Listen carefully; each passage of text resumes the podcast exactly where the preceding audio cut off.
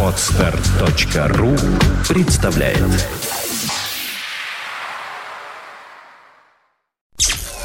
Подфм.ру представляет You are listening to Internet Radio Fontanka FM. Виват. История.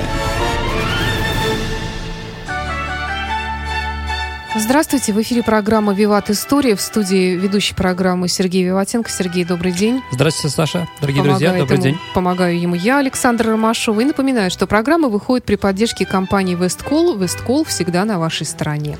Ну, а для любителей поиграть в нашу историческую викторину в конце нашей сегодняшней программы снова будет задан вопрос и ответ на вопрос предыдущего выпуска программы «Виват. История». И у нас приятный сюрприз. У нас э, замечательный приз появился новый для исторической викторины. Он предоставлен ресторанам «Тепличные условия». Это сертификат на 1000 рублей на посещение ресторана. Прекрасно. Э, Тепличные условия по адресу Грибоедова, дом 25. В прошлый раз мы начали тему гражданской войны. А Мы поговорили о том, что если э, в других э, гражданских войнах, известных э, историкам, как правило, принимали участие две стороны, было Да. более-менее понятно с расстановкой сил, то в истории России и в истории нашей гражданской войны 18-22 года 20 века все было иначе. Сил было гораздо больше.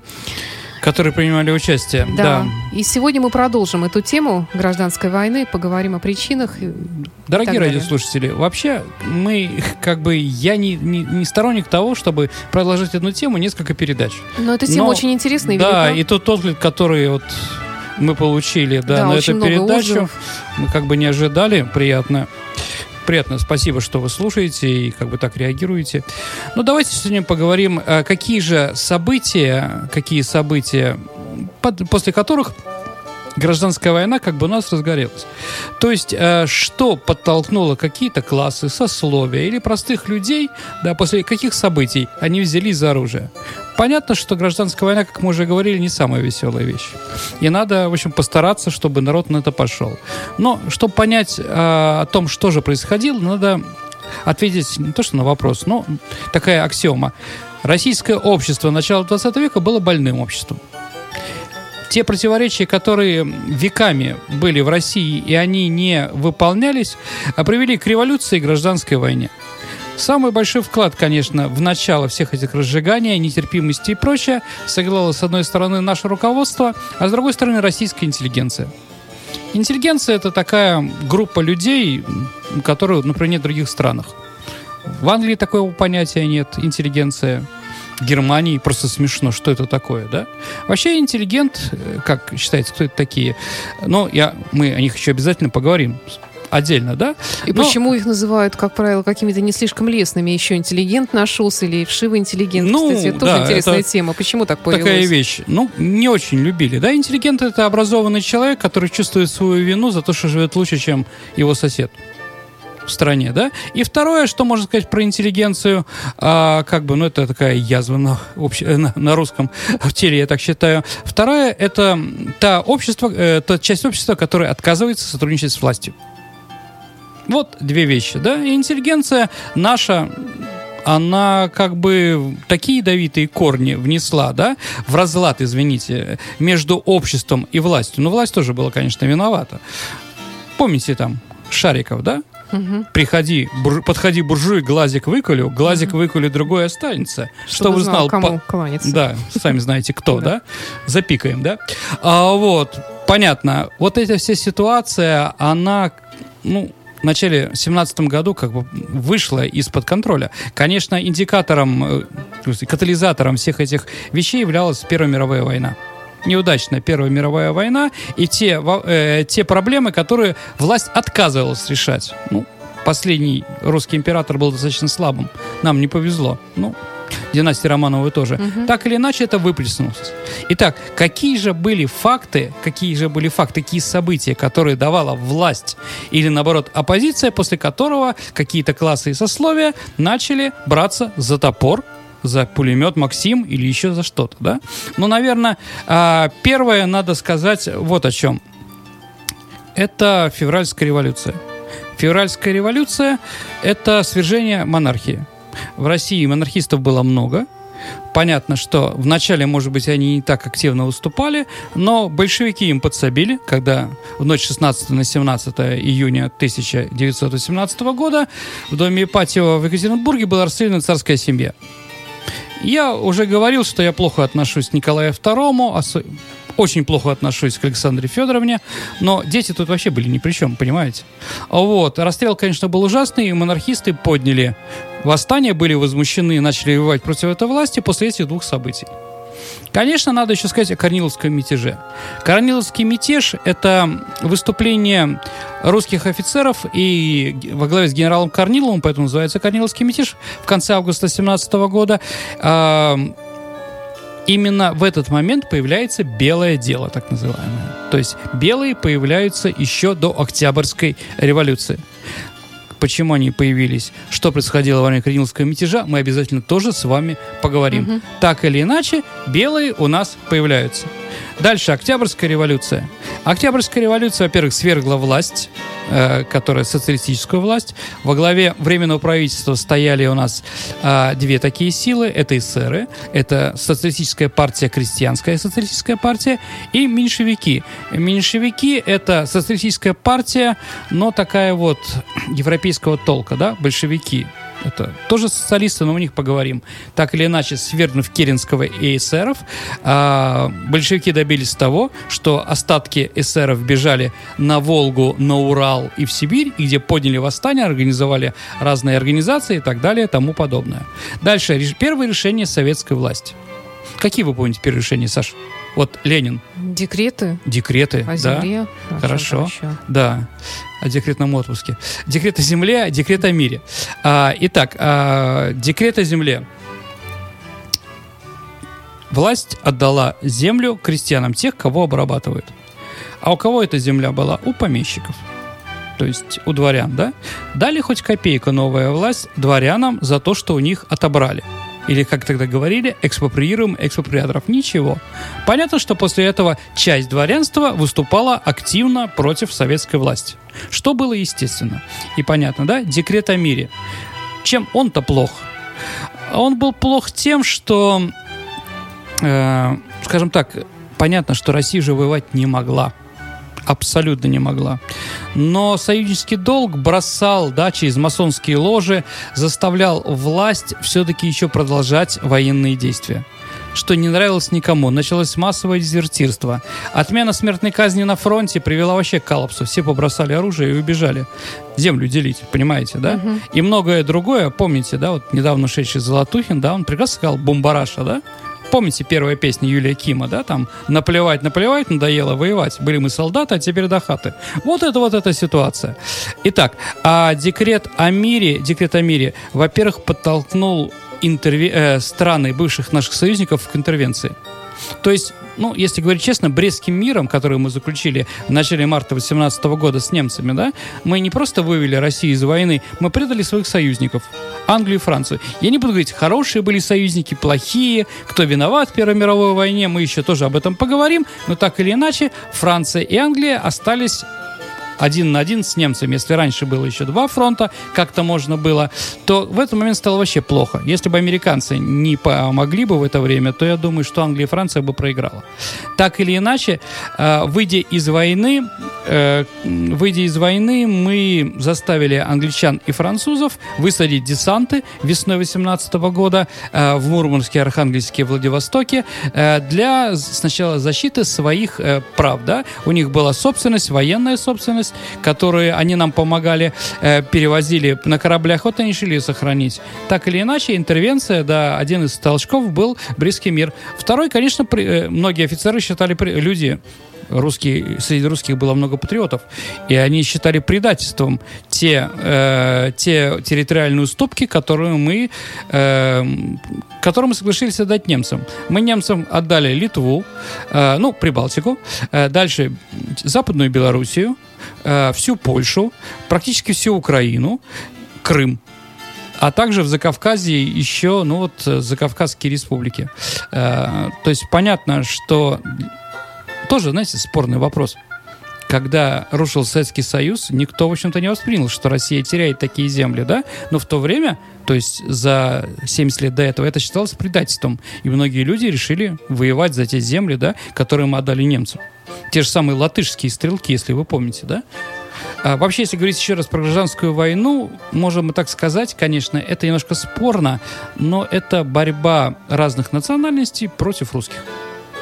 Конечно, красных тоже было русских много, да, но возглавляли э, красных в основном люди не русской национальности. Красных, Красных. а белых? Белых, ну, белые в основном русские были, конечно. Алексеев, Деникин, Колчак. Ну, Колчак такая русско-татарская Ну татарская фамилия. И Юденич тоже, как бы, да. Все они, Корнилов, Лазарь, э, Лавр Григорьевич, да.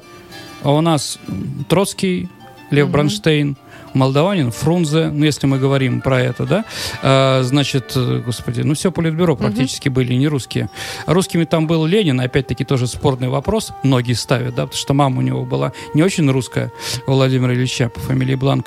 А, но там вот э, еврей Троцкий, ну, Троцкий, Бухарин, ой, извините, Каменев, Зиновьев, эм, Йоффе, Луначарский, господи, Свердлов, грузин Джугашвили, поляк Дзержинский. Русские там были Бухарин и вот Владимир Ильич Ленин. Ну, практически, да, минимально. Это не значит, нет, он там Понятно, что русские многие красных поддерживали своими крестьяне, потому что им дали там, да. Но говорить о таких вещах тоже надо. Латышские, потому что кто у нас там, Красной Армии-то в основном были силы? Это латышские стрелки. Их было 40 тысяч человек. Да. Если говорить, когда латыши нам говорят, что вы уничтожили нашу независимость и прочее, да, мы тоже можем сказать, извините, а ваши латышские стрелки, да, которые свергли восстание левых эсеров 6 июня 18 года, да, руководитель ВЧК, главный помощник э, Дзержинского, самый там кровавый из всех там товарищей, был Петерс, да. Круменьш руководил ВЧК на Восточном фронте. Если говорить про латышей, Данишевский руководил Данишевский, да, это руководил э, латышскими стрелками. Ну и про другие нации такое можно вспомнить, как бы, понимаете, да? Потому что э, белые воевали за единую неделимую Россию. То есть они не понимали, что э, России много разных народов, народов, которые хотят получить какие-то автономии, какие-то права наравне с русскими. Вот это такая твердолюбость белых, это одна из причин их поражений. Тоже об этом надо говорить, понимать. А, значит, Итак, э, Брестский мир, да, Брестский мир вот тоже одна из причин, по которой многие люди-патриоты пошли воевать. А, дальше, дальше разгон учительного собрания. Учительное собрание было создано, ну, выборы прошли м, 11 ноября 1917 года, и на нем победили не большевики. Большевики получили около четверти процентов голосов своими союзниками. Получили, победили там эсеры. Эсеры и меньшевики. Так вот, э, большевики поставили ультиматум, чтобы учительное собрание э, про скажем так, э, приняло все решения, утвердило все решения советской власти с 25 октября, учительное собрание отказалось, да, тогда левые эсеры, э, большевики и часть национальных делега- делегатов от национальных окраин, они ушли, учительное собрание уже перестало быть легитимным, и потом известную фразу «Караул уска- устал» сказал матрос Железняк. Знаете, у нас есть улица матроса Железняка, которая вот Черная речка, там, где вот Пушкина убили, это как раз вот это. А, значит, эм, сразу скажем, что, а, как любят у нас говорить, что так вот коммунисты разогнали этой фразы, да? На самом деле это была фраза жизняка физическая, потому что учительное собрание заседало до 5 утра. И эта фраза была сказана ранним утром, что, ребят, мы вас охранять больше не можем ночь. Приходите завтра. Но на самом деле завтра уже не было, потому что в ЦИК проголосовал разогнать собрание. Демонстрация, которая была в пользу э, учредиловки, как тогда ее называли, была расстреляна китайскими интернационалистами. Тоже там китайцы. А, Вот. э, Делегаты сбежали в Сибирь, на Урал, в Волгу, где организовали Комуч, так называемый комитет учительного собрания. То есть левые, э, левые партии депутаты тоже начали какую-то войну войну. Дальше национализация. Национализация промышленности, да, национализация это переход какой-то собственности из частных рук в государственную. А, но опять-таки она по-разному бывает, да. Если в Европе проходит национализация, то что национализируется, выплачиваются деньги. Большие, малые, другой вопрос, ну выплачивается за нее компенсация, да. Большевики же отказались. И самая главная проблема в национализации была та, ну, понятно, что когда национализировали, что буржуазия выступила против, да? Банкиры, когда банки национализировали, тоже против. Но надо понимать, что наша экономика, наша промышленность, она была достаточно такая вот, ну, скажем так, эм, ну, не по прямой развивающейся, да, у нее были проблемы. У нас в основном все за- ну, крупные заводы, если они не были государственные, они были иностранного частного капитала. Ну вот, например, угольные шахты Донбасса, да, вот знаете, а, Донецк, до того, как стал Донецком, он назывался Сталина, а до этого назывался Юзовка. Может быть, слышали об этом, да? А что такое за название, Саша, Юзовка? Не знаете? Это фамилия англичанина Хьюза, который был хозяином этих шахт. Ну, понятно, да? А дальше там Красный Выборжец, это на самом деле Нобель, завод автора динамита и Нобелевской премии. А, там русский дизель, это фамилия все-таки дизель, это человека, который был хозяином. Там Сименс Шукер, это эле- электросилы и прочее, прочее, прочее. Так вот, на- национализировав иностранную собственность, мы отказались им платить. Что тоже привело к интервенции. Понятно, они не хотели терять, да? К тому же советская власть еще своими декретами, она отказалась платить по долгам царского правительства. То есть у нас были долги, э, которые увеличились э, в геометрической прогрессии во время Первой мировой войны. Так вот мы сказали, что Первая мировая война была кровавая, империалистическая, и за это мы платить не будем. Вот. То есть это еще больше подтолкнуло западные страны на интервенции против нашей страны. То есть вот такие вот э, вещи, да. Дальше какие еще факты? А, ну, опять-таки уже гражданская война началась, но она еще больше подтолкнула. Это, конечно, террор. Красный террор, белый террор. Кто его первый начал, непонятно. Ленина пытались убить несколько раз. Самая известная его попытка была 30 августа 1918 года на заводе Михельсона, когда его в него стреляла Фанни Каплан. А, так вот, после... Да, и в этот же день был убит еще Моисей Соломонович Урицкий в нашем городе, руководитель Петроградского ЧК. И после этого было объявлено э, был объявлен красный террор, было расстреляно больше трех тысяч человек.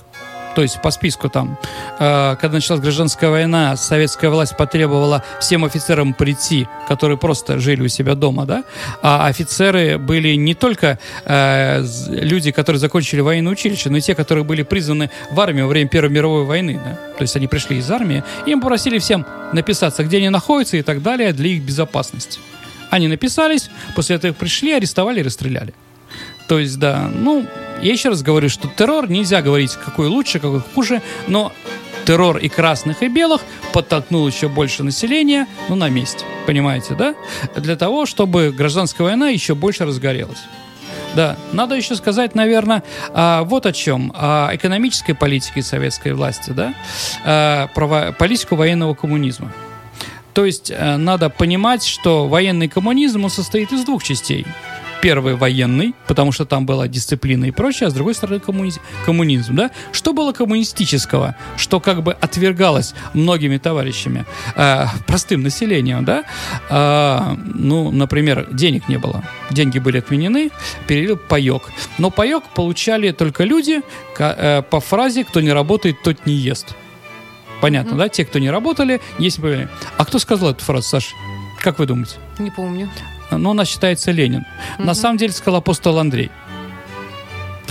Первозванный, да.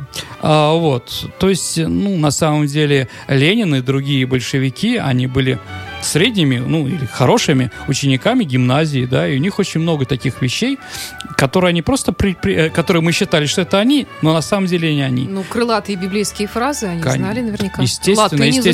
изучали. Да, в правильно. Промедление смерти подобно. Помните, Ильич Да. говорил? Это известная фраза Цицерона, которая вот в учебнике латинского языка, она как бы написана, да? Ну, вот такая, кто работает, тот не ест и так далее и тому подобное. Ну вот, и, э, что еще коммунистического? Субботники.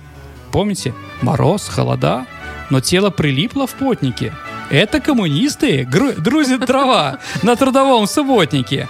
Бать, дядюшка, дядюшка, что делает тут столько больших дедей? Социализм, мальчик, свободный труд, свободно собравшихся людей. Ну вот, как бы, да. Понятно, что не свободно там собирались, там многим это, конечно же, не нравилось, да? А еще что это протразверстка.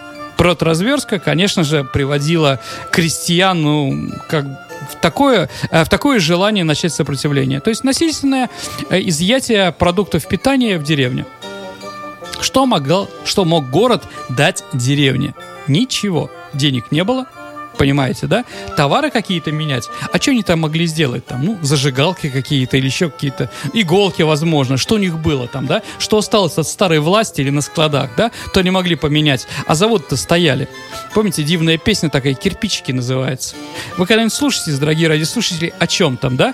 И по камушку, по кирпичику развалили мы наш кирпичный завод понятно, что во время гражданской войны, во время военного коммунизма ничего не работало. Притом э, идея, ну, я считаю, гнусная идея, э, о том, что прачка может руководить страной, управлять государством, да, это неправда. Прачка не может управлять государством. Скажем так, большое количество прачек, да, шариков, да. Ну, а как же народные депутаты? Так грамотно Они как надо. раз эти самые прачки практически. И что они там, ну и что они там наделали? Ну, Вот они при- сейчас то же самое при- продолжают делать. Ну, в общем-то, они более грамотные, да, но более циничные, Чисто конечно. технически. Да, но более технично. да, все это они делают, конечно, немножко по-другому. Ну, понимаете, когда приходит бывший дворник и возглавляет предприятие, если ему не будут Да. помогать какие-то инженеры, то ясно, что это предприятие скоро должно закрыться. Ну, вот такая же ситуация была в это время. Коллапс экономический. И понятно, что город не мог ничего дать деревне. А если не мог дать деревне, то насильно возьмем. Приезжали, э, приезжали продотряды и насильно забирали все, что могли. Да? Против них, конечно, были и стрельба, их многих стреляли, убивали.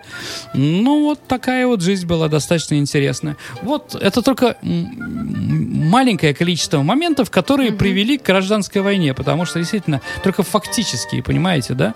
Общество было уже давно настроено друг против друга. Почему мы с вами обязательно поговорим, когда мы будем говорить с вами о реформах 17 века, например, религиозной реформе, да? Реформа отмена крепостного права, которая, с одной стороны, принесла свободу, а с другой стороны, привела новые проблемы между дворянством, помещиками и крестьянами, да, и многие другие. К сожалению, в нашей стране вот э, очень много таких вещей. И если, да, и русский бунт, абсолютно согласен с Пушкиным, бессмысленный, беспощаден. Он, конечно, другой. Не, франц- не французский, не английский, не американский. Но вот когда мы говорили, скажем, о Первой мировой войне, то тут Мгм. было понятно, с кем вы воевали, а и, допустим, Вторая мировая война, Великая Вы Отечественная знаете, война, Саша, в Первой мобилизация. мировой войне тоже было непонятно, за что воюем. Ну, Ну, простому не, не за что, но с кем, с кем. Ну, опять-таки, да, за крест на Святой Софии, за наших сербов, провокаторов, да? Ну да, наших да. братушек, которые на нас плюют вот все время и провоцируют нас на то, что мы своей кровью решали их проблемы там, да? А с немцами у нас вообще никаких проблем не было в Первую мировую войну. Что нам делить? Ну, победили бы немцев. Еще поляков бы присоединили там, п- пар- пару этих самых воеводств польских, которые были там на границе, да? Так то же самое и для немцев. Что Нет, они ну, там я получили? к тому, что гражданская война здесь же не было объявлено официально, что вот мы вступаем Нет, в пору конечно, гражданской конечно, войны. То есть не это было. все равно все начиналось с каких-то местечковых стычек. Это с одной стороны. С другой стороны, большевики сразу сказали, из войны империалистической, сказал Владимир Ильич Ленин, в войну гражданскую. То есть большевики провоцировали, да? Опять-таки вот эта вот провокация, да? Нам это, как говорят, э, как сказал Ленин, да? Что многие говорят, что вы, э, скажем так, забыли о своей национальности, на своих национальных интересах. А Он ответил, ребята, у пролетариата нет национальности. Это, извините, это, пер- это манифест коммунистической партии Да. Карл Маркс, да? Ленин повторил. У пролетариата, пролетарии нет национальности, поэтому нет национальных интересов. И вот начались эти идеи. Но еще идеи мировой революции. Ну, мы тоже о ней, наверное, поговорим в следующий раз. У нас уже, Саша, время, как я вижу. Да, у нас время заканчивается. Давайте перейдем к нашей традиционной исторической викторине. Я напомню нашим слушателям, что у нас сегодня новый приз. Мы разыгрываем сертификат на 1000 рублей на посещение ресторана «Тепличные условия» по адресу набережная канала Грибоедова, дом 25.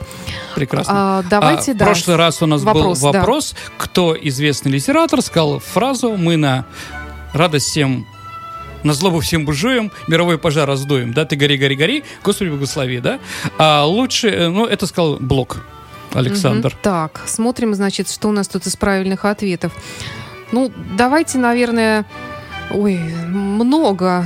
Очень хорошо. Естественно, давайте вот возьмем Сергей. Он один из первых Это не прислал. я. Не, да. Да. Другой Сергей. 911-224 начало телефона. Э, Сергей, мы обязательно свяжемся с вами, Мгм. расскажем, как получить э, ваш приз. А, Давайте я задам да, давайте вопрос задавайте новый сегодняшний. вопрос. Мы тоже продолжаем про гражданскую войну, ну так, о последовании. Вопрос попроще. Итак, скажите, пожалуйста, а, какой наш питерский спортивный клуб одной из гимнов имеет песню, которая начинается, песню гражданской войны, которая начинается такой фразой «Белая армия, черный барон снова готовит нам царский трон». Назовите. Белая гвардия, черный барон снова, готовит нам царский трон. Да. Ага. Да, ждем ваших ответов. Э, Оставлять их можно на нашем сайте фонтанка.фм в специальном окошке «Вопрос от программы «Виват История» 9 апреля. И я напомню, что программа выходит при поддержке компании «Весткол». «Весткол» всегда на вашей стороне. В студии был автор и ведущий программы Сергей Ватенко. Спасибо, дорогие друзья. До встречи через неделю. До свидания.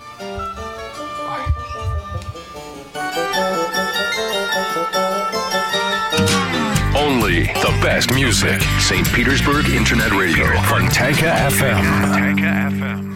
Скачать другие выпуски этой программы и оставить комментарии вы можете на podfm.ru. Скачать другие выпуски подкаста вы можете на podster.ru.